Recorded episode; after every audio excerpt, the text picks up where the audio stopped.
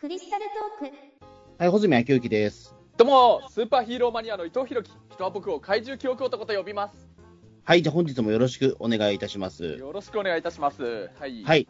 じゃあ本日のテーマは、えっ、と、吸血鬼なんですけども、そうなんだよね。吸血鬼っていうね、まあ、若干季節外れな感じかもしれないけど、去年のハロウィンくらいの時期にはちょっとそういうのやってみたいねって話になってたけど、ようやくできるね。うん。そうですね。え、なんでうん、でもその話をしようと思ったんでしたっけ？いや、なんか前々からなんかその、伊藤さんと吸血鬼の話をしようかみたいな話は、なんかなったことを覚えてるんですけどうも、ん。なんでその流れになったのかはちょっとあんまり覚えてないんですよ、僕自身。はっきりと覚えてる話。しながら、ちょっと思い出したいんですけども、うん、いや、もう完全に思い出すもないも僕は覚えてるよ。あのね、穂積君が、あのね、ツイッターで、まあ、だから本当時期で言うと去年の秋、ハロウィンになるうんか。な、ないかくらいの頃なんだけど、あの、果たしてあの、吸血鬼フェチっていうものが、あの、あー存在するのかなってツイートしてたの。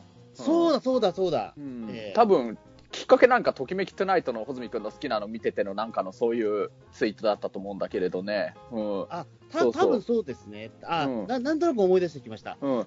それでうん。うん、で僕がそのいや吸血鬼フェチって多分あると思うよだって僕だってそういうね、まあ、美少女吸血鬼の女の子のキャラクターがほとんどだけど、ね、何々の誰々と誰々も好きだから結構吸血鬼のキャラクター好きなんだよみたいなそんなリップしてそこから若干2人だけでなんか盛り上がってあこれであのじゃあクリスタルトークで今度そういうのをテーマにしたのをやってみようかっていう話になったんでね、うん、そう、そうですね。ええ。そうそうそう、そうですね。だから、あ、そうか、吸血鬼の話、そうか、そうか、吸血鬼フェチってあるかっていう、これの、なんか素朴な疑問から、この話がスタートしたんですね、うん。うん。ええ。いやあると思うよ。すっかり忘れてました。ええ。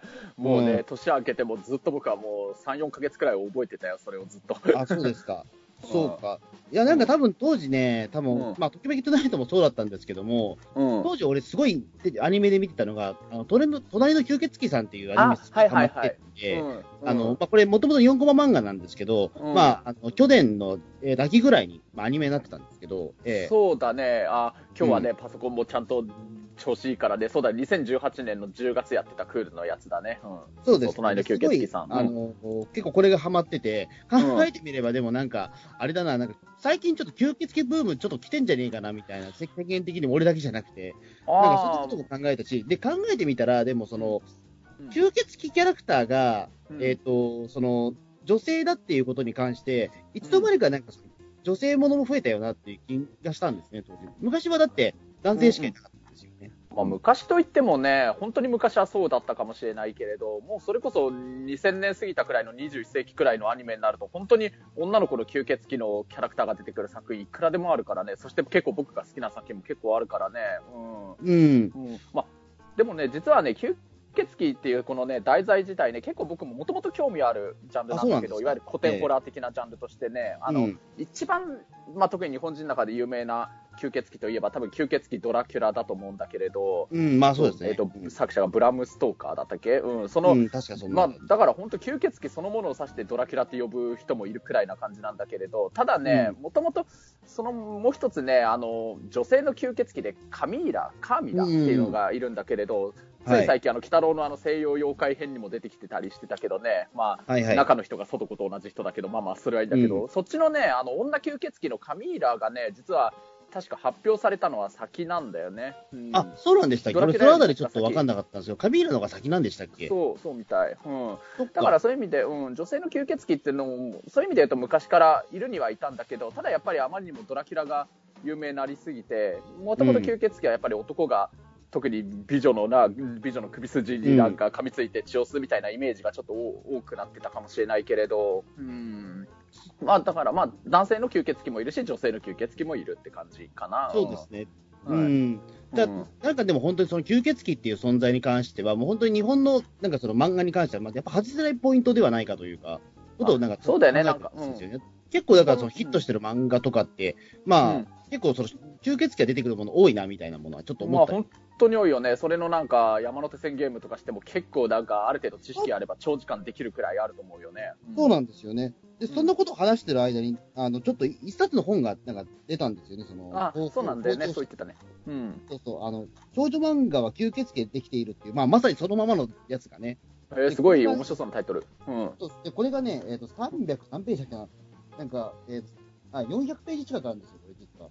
ほうほう。それはかなり熱い本だね。うん。そうそう。で、2800円プラス税っていう、まあなかなかの値段なんですけども、400ページでしかも、ほぼか、全部カラーなんで、これちょっとね、すごいねすごい本なんですよね。うんうん。まあ僕これ、ちょっとまあ、あのーえっ、と、まあ、ときめきトゥナイトファンの方からちょっと借りたんですけども、えーでうん今、読んでるんですけど、これなかなか終わらないんですよね。ああ、なんか、ほ穂積君が、要するにこの吸血鬼会をやってく、やろうって話になってから、結構今の時期までしなかったのが、その本をとりあえず、穂積君ちょっと読んでみた上で、いろいろお話ししたいって言って、それもあってちょっと待ったっていうのがあるんでね。そうそうそうそうそう。そううんでも考えてみればそうなんですよね。まあ、あの、吸血鬼ものとかってたくさんあるんだけども、あん確かにだからその、まあでもこの本、その少女漫画吸血鬼ができているっていう本を読んだら、まあ全然やっぱりまだたくさんあったわけですよね。めちゃくちゃ、めちゃくちゃな数がやっぱり。まあ、多分僕は知らないのもいく僕らでもあると思うらしいんですよ、これ。うんうん、そうだよね。うん、まあ、なんだろうな、ほ穂積君的に、まず、なんかアニメとか漫画の吸血鬼のキャラクターって言われて、一番最初にイメージとして思い浮かぶのって誰なの？やっぱり今だったら、ときめきツナイトのあの、なんだ、えっと、真壁なんとか。ああでも、えエトーランゼはちょっと、あれはね、特殊なんですよね。あの、はあはあえトキメキツナイトの。あれはね、うんえっと、父親が吸血鬼で、うん、母親が、あの、狼女なんですよ。それのあーハイブリッドの娘なんで、あいいね、面白い設うん定だね。ちょっとだからね、吸血鬼ものとは微妙に違うっていうか、うん。うん、うん、うんバンパイアものですね、だから言ってしまうと。まあ、バンパイアと吸血鬼多分どこが違うのかは、ちょっとあれなんです。けど、まあ、まあほほぼ同じ意味みたいな感じで思ってたけどね。そうですね。ただちょっと違うら、違うっていう話もあるんで、なんとも言えないところなんですけども、うん。だからあれは純然たる、まあ、その吸血鬼ものというわけではないないのかもしれないですけども、でも多分ね、一番吸血鬼ものとして、一番バッと頭に浮かんでるのは、うん手塚治虫のどんどん明らかもしれない。ああ、なるほどね。あの、なんか、アニメがなんか何、わずか何何話くらいだっけ？なんかすぐ打ち切りになっちゃったっていうので有名な。8話ぐらいで終わったやつ。うんうん。あれとかそう心ですね。うん。なるほど。うん。そうか、昭和作品だね、やっぱり。でも、ドン・ドラキュラは確かにある意味、いろいろ話題になる偉大な作品なような気がするしね。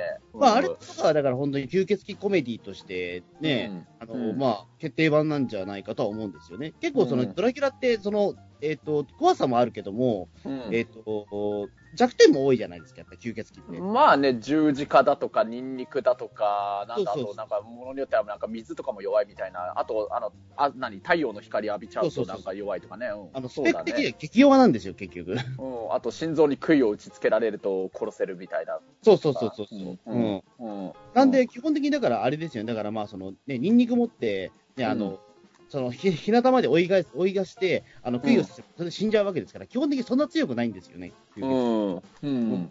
だか、らね。あの、だから本当に怖い存在ではあるんだけども、意外とその、対処法はいくらでもあるというところが多分、吸血鬼のポイントかなと思うので、あの、うん。ドントアキラはだからその中でも多分そ、そ決定版なんではないかみたいな気はする。ううんん。お父さん的にはどうですか、いやー僕がね、何しろもう今、現代のオタクだからね、まあ、あの、男の方の吸血鬼で言うとね、あのね、なんだかんだドラキュラ、悪魔城ドラキュラのドラキュラかな、ゲームの。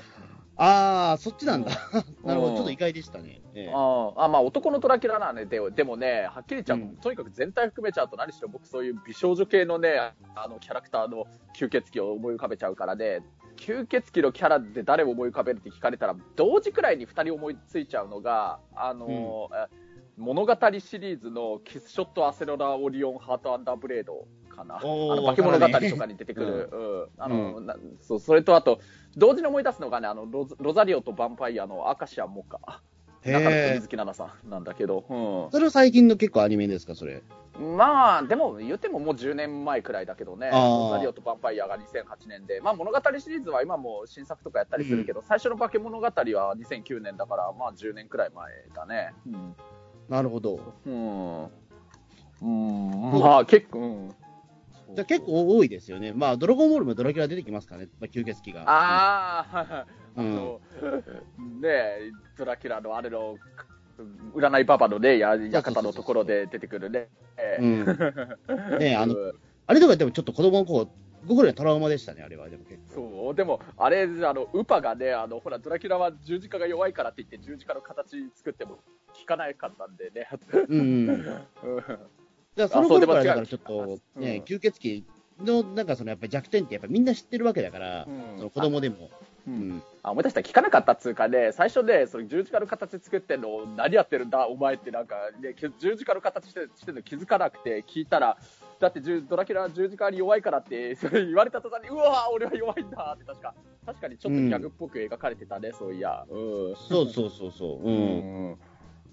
まだから結構男のドラキュラはなんかそういったちょっと、まあ、結構ギャグっぽいんですよね。まあ、ときめきトゥナイトも基本的にはもうその、お父さんのドラキュ、まあその吸血鬼はもう基本的にもうギャグキャラなんで。ううん。ん。うん。まあね、そうだね、まあ、あの僕のその結構子供の時好きだったのが、まあ、そのススーパーファミコンとかゲームボーイとか、ニンテンド64にもなったかな、その今言った悪魔城ドラキュラのドラキュラなのか。そのイメージがすごいあってね、それはね、そのゲームはもうバリバリシリアスな雰囲気のホラーゲームみたいな感じだったから、まあ、あのもちろん3枚目的なコメディ的な吸血鬼ドラキュラもいね、そういうキャラも知ってたけど、結構俺的にはシリアスな意味で怖いイメージはあったかもしれないかな、昔から。うんそうですね。ただ意外とね、その、まあ、少女漫画吸血鬼でできているを読むと、やっぱりだからそのエポックメイキングになったのはやっぱポーの一族らしいんですよね。あ、えっ、と、ポ、ポーの？ポポーの一族。あー、タイトルは聞いたことあるね。うん。うん。でこれは、まあ、その吸血鬼、まあ、その本格的な多分、あの、吸血鬼のその大ヒット作なんですけども、ああ、そうなんだ。で、まあこれはだから、吸血鬼っていううんのは美美少美少年なんですよね、いわゆる。あ、美少年、そう、いいね。う。うんうんで、しばらくそれ、ポーの一族が、かなりその、うんエポックメイキングな作品だったんで、そこからしばらく美少年ものの吸血鬼っていうの時代が続くんですって。ああ、なんかね、他にもあるかもしれないよね。確かに。うんそうそう。あと、家電、家電差っていうのがね、あったりとか。うん。うんええうん詳しいんだね。そうそう。あ、あの、まあ、そうか。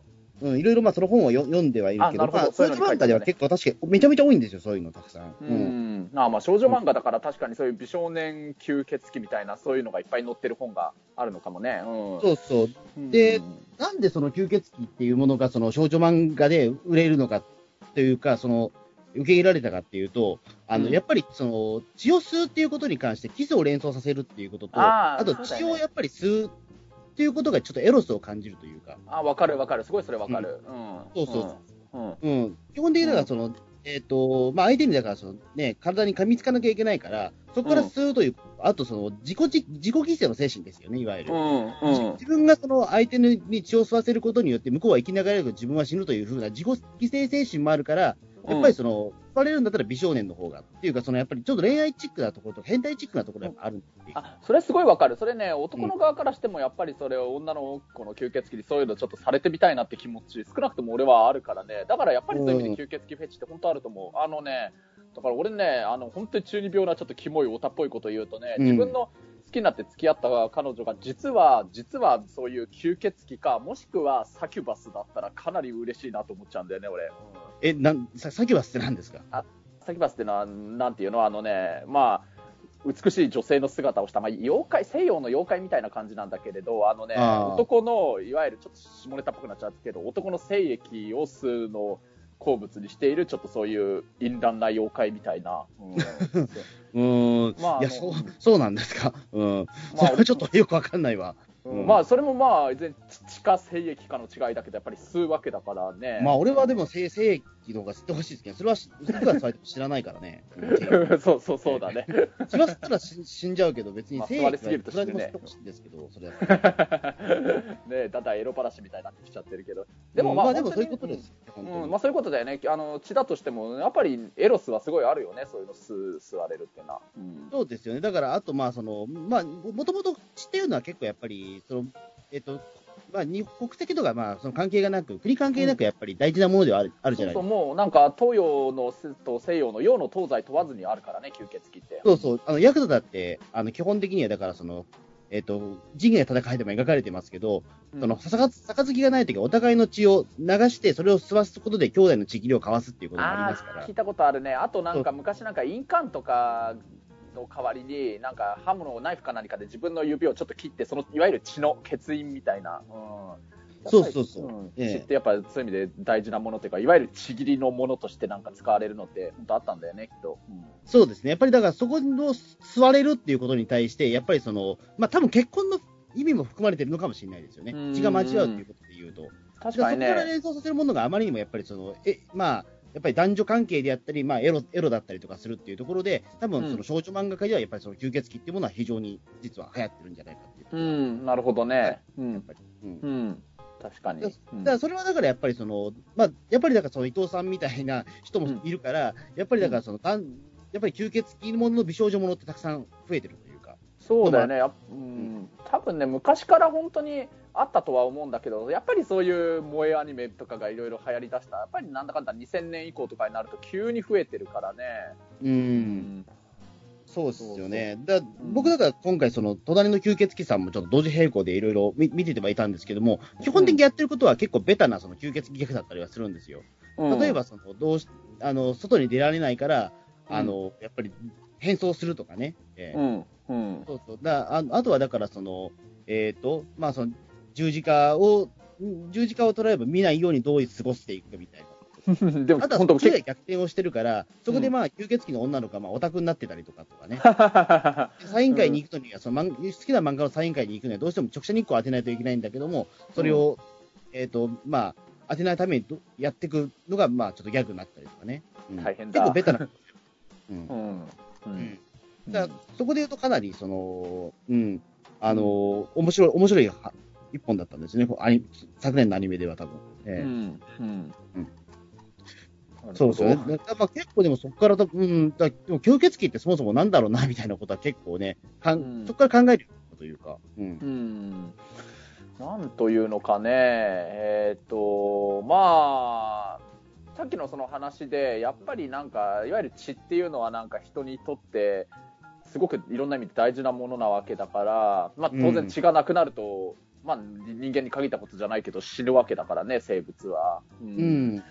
だからそれを吸うっていうのはすごいなんか神秘的な存在みたいな。まあ他にもね、いろんな理由で、これも洋の東西を問わず、あの、妖怪とか怪物みたいなのって作られてったわけだけれど、うーん、まああの、なんていうの？やっぱり人間ってなんか結構ね、あの、身近で言うと中澤さんに限らず結構やっぱり昔から不老不死を望んでいる人ってすごい多かったみたいだけれど。そうそうそう。うんうん。なんかやっぱり吸血鬼ってど、そうか、不老不死なんですよね、大体。そう、なんか不老不死の象徴みたいに、やたらね、ドラキュラで言うなら弱点が多いけれど、でもやっぱり血を吸ってなんか生き続けるみたいな、不死のね、そういう代名詞みたいに言われてるみたいだから、うう。ん。そこからなんか作られてったみたいだね。うん、そうですね。まあ考えてみれば、でもそんだけ弱点枠でよく不老不死でできるなというか。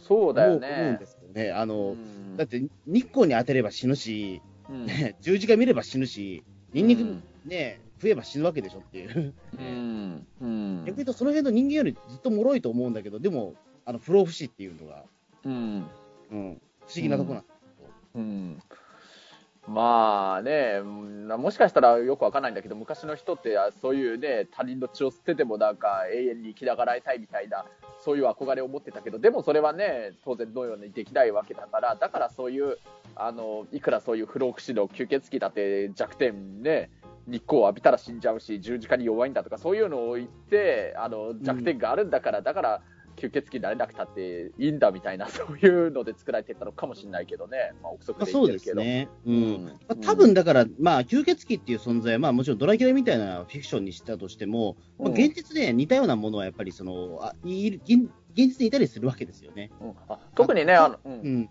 昭和の新聞とか見てるとね、普通に吸血鬼とかっていう言葉が出てきたりはするんですよ、意外と。うん、あの、穂積君のそうだよね、これまさに得意な分野だと思うんだけど、実際なんか本当に吸血鬼って呼ばれてたりする殺人事件の犯人みたいなのもいるみたいだからね、結構。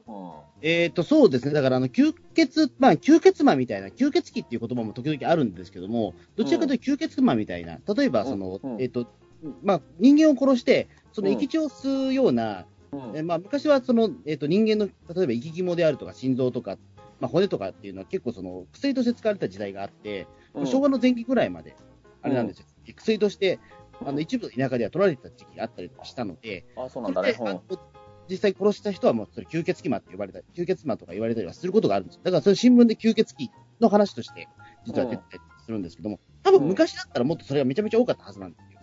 うん、はい。そうなんだ。シーモントリーっていう、そのね、えっ、と、薩摩の方の話もあるぐらいだし、結構その昔の、えっ、と、まあ、そうですね、まあ、死死とか調べると、まあ、死で死で出したその伝承とかを調べると、そうんの肝取りの事件ってめちゃめちゃ多かったりするから、多分そのあたりから多分日本においてのその吸血、血を吸う人間の話ってあるわけ。うん。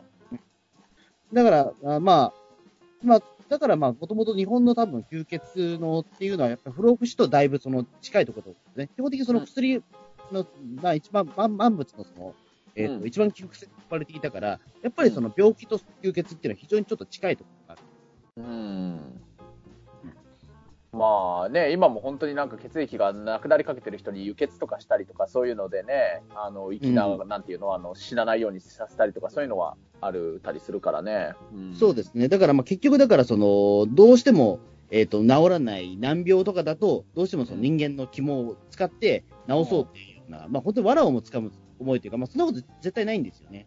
ううんん。なのにやっぱりそのひ人間の、えっ、と、人間を殺してその肝を食べると治るっていう迷信が流行ったりっていうのは、ううんん、あるわけだから、まあそこもやっぱりその吸血鬼が怖いっていうようなのと、に近いのかなとも思思うんですけどね。うん。なるほどね。うん。ほうほう。そういうね、確かに。いろいろやっぱり穂積君のそういう研究とかはなるほどなって思うね。うん。うんまあ、なんかね、昔からの結構やっぱりそういう、なんてホホラーのなんかそういう娯楽のなんかやつに出てくるなんか創作のなんかどちらかというとキャラクターみたいなイメージは持ってたんだけれどね、僕の場合も。でも、やっぱり結構そういうなんなんていうか、あの、病気を治すためというかね、うん。あとはまあ本当にちょっと長生きするためというか死なないためとかそういうのでね、うん、それのなんかいろいろ発展していて、そういう吸血鬼のキャラクターというかそういうのがだんだん作られてたっていう、うん、そうですねそうな。のかもね。ただ、うんただもうあれなんですかね、でも男の場合はもうなんか吸血鬼っていうものが、多分もう萌えアニメでしか存在しないのかなとも一瞬ちょっと思いがちというか、あれなんですよね。結局そのバトルものとかでも吸血、まあ吸血鬼ってそんなに役に立たないじゃないですか、言ってしまうと。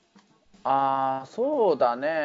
うん。あの、まななんだろうね、えっ、と、例えばまあ別、バトル漫画じゃないけど、藤子不二雄 A の怪物くんとかでも、あ、怪物くん。うん。ドラキュラはそんなに強くないじゃないですか。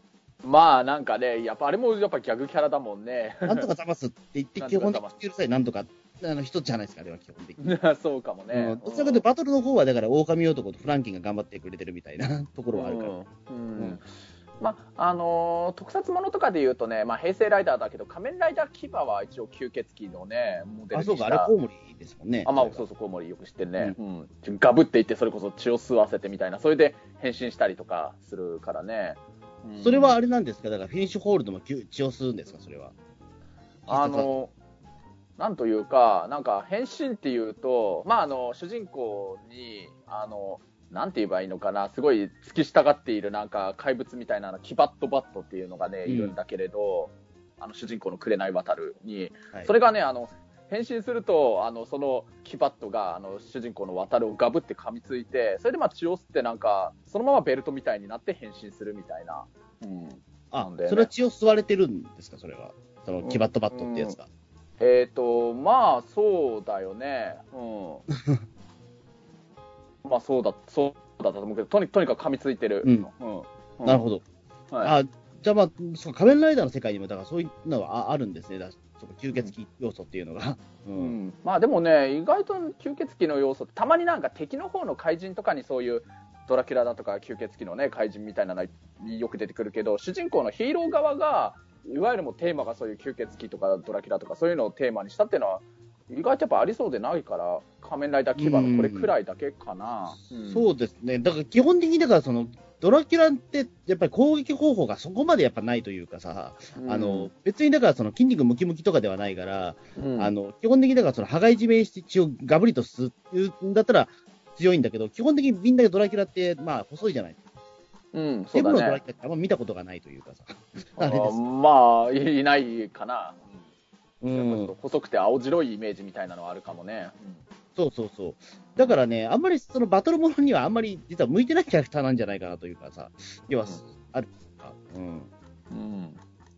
まあ、そうなんだね。まあ、あとはやっぱり、なんていうの、他人の血を吸うみたいな、それを吸って奪い取るっていうのは、やっぱりどうしても敵キャラの悪悪役の方のイメージはいろいろあるのかもしれないね。うん。そうですね。あ、でもん意外とでもあれですね。でも、あの、ゲームとかだと強いのがいい、その、吸血系ってでも。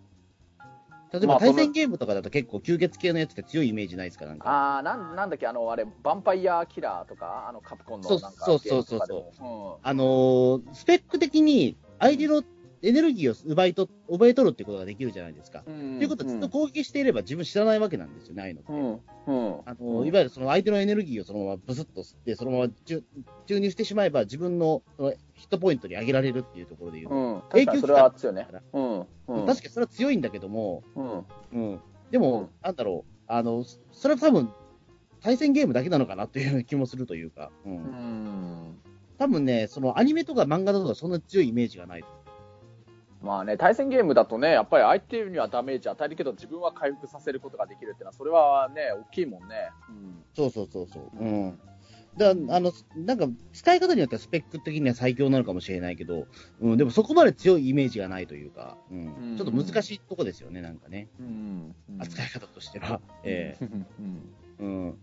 なんかね、まあ、他だからドラキュラとかのなんだろうな、なんか、いろいろ考えること。あと特撮ものでは結構その吸血鬼ものって、おやっぱ、まあ、ももともとあるじゃないですか、やっぱりその。はい、まあだから、でもヒーロー、ヒーローの方に使われたのは仮面ライダーキバとかぐうん。だからそれ以前には、例えばほら、岸田新さんがずっとほら、ドラキュラあーあー、あーキャラクターとしてね。うん。登場キャラクターとして。うんあ、ドラキュラの方、はいうん。あ。うん。怪奇大作戦だっけ？怪奇大作戦。ああれな、んだっけ？あ大うん。ううんん。うん。が、もともとそのドラキュラ役者として、その日本ではうんやってたり。うん。そうなんだよね。うんうん。えっとあ、とはだから、あれでしょ、あの、うんドラキュラといったら、あなんだっけ、スター・ウォーズに出てた名前が出てこなくなった。えスター・ウォーズに出てきたっけ？ななんだっけ？何するやつ？あの、スター・ウォーズのほら、エピソード1とか2とかに出てたあのおじいさんいたじゃないですか。なるほど、役者なんだっけ？ええドラキュラのやつだっけ？クリストファー・リーですね。ええ、え、スター・ウォーズに出てきたっけ？吸血鬼のやつなんか。ええあ、いや、ごめんなさい、吸血鬼の役者さんの人がね。ああ、そうなんだ。あ、うんそうなんだ。クリストファーリー知識はなかった。はい。うんスター・ウォーズだったらみんな覚えてくる。ドラキュラ役者と言われてた方なんあで、そうなんだ。はい。そうん。うん。あとはね、あの、スーパー戦隊でもうあの、80年代のレッドのね、役をすごいやってたのに、新堀和夫さんっていうもうレジェンドみたいなスーツアクターさんがいるんだけど、その新堀和夫さんが、あの、太陽戦隊サンバルカンで、なんかドラキュラ役としてなんか一回顔出してゲスト出演みたいなしてたんだけれど、まああへの、サンバルカンのそのレッドのバルウィーグルの中はずっと入ってたけれど、なんかそれもあってね、結構新堀さんもなんか吸血鬼ドラキュラ役者みたいな、なんか風なイメージ持ってるのもあるみたいだね。うん。なるほど。うんそっか。ううんん。なんかね、それが関係あるのかどうかわかんないんだけど、あの、まあ、ニーボリさんって一回、あのスーパー戦隊、あの、91年の超人戦隊ジェットマンのレッドホークで、まあ、レッド役の、あの、スーツアクターははい引退して、それからは、それほどもうスーツアクターもやらなくなってて、アクション監督とかやってたんだけど、まあ、関係あるかどうかわかんないけど、さっき名前出した仮面ライダーキバで一回劇場版で久しぶりスーツアクターとしてなんか、スーツの中入ってるんだよね。うんうん。まあ、ドラキュラ役やった縁が関係あるのかどうかまではちょっとわからないけどね。うんええうんそうそう。まあ、そうだ、思い出したけど、仮面ライダーキバは、そう、血を吸うっていうかね、あれ、その、キバットバットがね、あの、渡るを噛みついて、魔王力っていうのを逆に注入するんだよね。吸うんじゃなくて入れちゃうの。へえ、うん。入れ、あ、え、入れ、入れちゃう？うん。うんなんていうの、その魔王力っていうか、架空の変身するためのなんか、あの、なんていうの、パワーというか力というか、うんそれをね、ガブって噛みついて、それを入れると、あの、紅渡るの方に入れると、そうすると、あの、仮面ライダーに変身する。ああ、なるほど。うん。じゃ、ちょ、ちょっと違う。た確かにそう思うと、ちょっと吸血鬼とは違うのかな？なんだろうね。難しいと思うんですよ。うんまあまあね、でもまあ一応吸血鬼の仮面ライダーなんだけれどね。うんそうですね。うんまあでもイメージとしてはある意味怪物くんみたいな感じがあって、そのキバット以外にもちょっと渡るになんか従う妖怪みたいなのも出てきたりするからね。そうですね。うんそう、ううんん。うん確かにそっか。だから、そう思うと、まあ、全然吸血鬼とかって未だにちょっとげかなり現役感があるというか、現役のやっぱり怪物感もあるというか、あれですよね。うんまあそのね、隣の、全然やっぱり題材にされやすいというかね。あフランケンシュタインはね、フランケンシュタインはだってね、そもそもこれ勘違いしてる人本当に多いけれど、あの、フランケンシュタインの怪物でしょ？そうそう、うんあの、あの、怪物を作った博士の名前だからね、あの怪物自体には名前ってないわけだからね。まあでもまあ、今となってはでもあれ、フランケンシュタインの怪物以外の名前がないわけじゃないですか、でも、うん、そうそう、そう呼ぶしかないよね。あの怪物に名前がないからね。フランケンシュタインの怪物って言ったところで、まあそれは、ね、長いしっていう。なそう、それはあるよね。だからまあうんフランケンシュタインって呼んじゃうんだけどね。うん、まあ、まあ、まあ、まあ、外人さんだからいいんじゃないですか。例えば、親父の名前をそのまま、ね、うん持って、なんとかジュニアみたいなもんだと思えば。ああ、なるほどね。そうかもしれないね。うん。ううん。ん。まあだから、この間のその、鬼太郎でね、あれ、ちゃんとあの、ビクター・フランケンシュタインって名前にした、あの、博士の方のね、名前にしたのは、あれは、ああ、ちゃんと再現してるというか、忠実だなと思ったけど、でもあの、ビクター・フランケンが怪物になっちゃうけどね。うん。だからそこは多分突っ込まれないように頑張ったんでしょうね、多分ね。なんとか、ね。うん。うん。あの、うん結構そういうところやっぱつく人はつきますから、やっぱり。えうんー あれはフランケンシュタインの怪物だっていう人はやっぱりいますから。えうん。ーうんそうですね。な何調べてるんですか、さっきから？えーいや、ごめんごめん。あの、ちょっといろいろ、フランケンシュタインのちょっといろいろページの項目とかも見てたりとかしてるけど、うん、ま、まあ、たまに穂積君もなんかパソコンのなんかキーボードを打ってる音がたまに聞こえるときあるなって時あったりいや、でもそこまで音しないですよ、でも多分。あ、そう、あ、ええしまった、音ええ立てすぎちゃった。うんめっちゃ、めっちゃバレてますよ、その音が。えあららら、うん、ええそう、うん。そうですね。う。うんん。うんなんかだからね、その吸血鬼ってちょっとおもし、ね、まあまあ、まあ僕はだからそんなにね、吸血鬼も確かに読んでないんですけども、うんそう見たり、アニメでも見たりはしてないんだけども、ううんん。まあそうですね。でも考えてみれば、ときめきトゥナイトとかも、まあ最初俺吸血鬼ものだとやっぱ思わなかったですからなね。なんかタイタイトルだけ聞いても全然そういう作品って感じしないもんね。そうなんでですよね。うん。す。だまあ本当はだから、あれはもう完全、純然たるもう本当に、あの、吸血鬼ものなんですけども、まあ、まあ、まあヴァンパイアものというかあれですけど、う。うんん。うん。で、しかもだって、その、ときめきトゥナイトの場合は、その、まあお父さんが吸血鬼で、まあお母さんが狼女で、結果的にその間に生まれた娘っていうのが、うんあの、相手を噛みつくことによって、その相手の姿になれるっていう、変身能力なんです。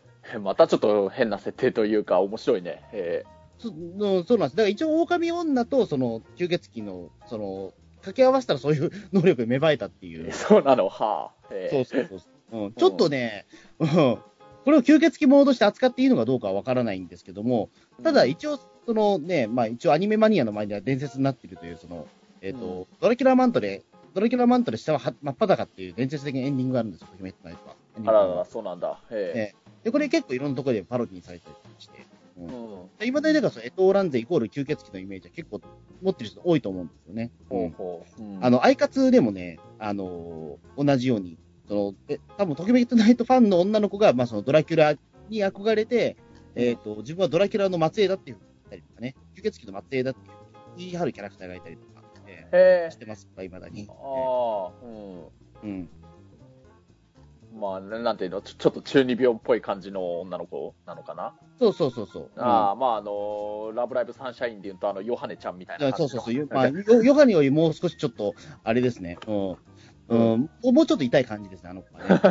え ー実際に吸血鬼の子孫だったりすんの？かな。いや、それはないです。ただ、あの、本当にそれ一切ぶれないんですけども、ただ、あの、なんだろう、あの、ただちょっとやっぱり、元はやっぱり人間なんで、そこまでなりきれないところがあって、まあ、あの、うん。大好物はニンニクたくさん入れたラーメンだっていうね、子だったりして、そこはちょっとち。ゃんとなりきれない子だったりはするんですけども、うん。うん。ちょっと面白いなというのは、それは、うん。あ、うんそうか。だからやっぱりその、未だにやっぱ女の子にとってやっぱその吸血鬼になりたい願望っていうのはやっぱあるのかな、みたいなね。うん。うん。あるかもね。うん。多分人、多分男の子より多分多いと思うんですよね、多分女性の方。ともとやっぱり、やり、比較的馴染みのある、その性別というかね。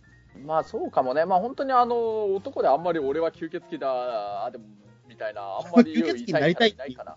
ないじゃないですちょっと聞いたことないかな。まあ知らないだけかもしれないけど。うん。ううん。ん。そうですね。まあ、現実だったら多分めんどくせえだろうなっていうのはね、正直あるから、うんまあめんどくさそうだよね。うんめんどくさいじゃないですか、って言ってしまうと。。うん。うんうん慣れるもんだ、まあ、な、慣れてもなりたくないですもん、下手すりゃ。うんまあよくあるの昔からの設定で吸血鬼に血を吸われると自分も吸血鬼になるって設定はあるけどね。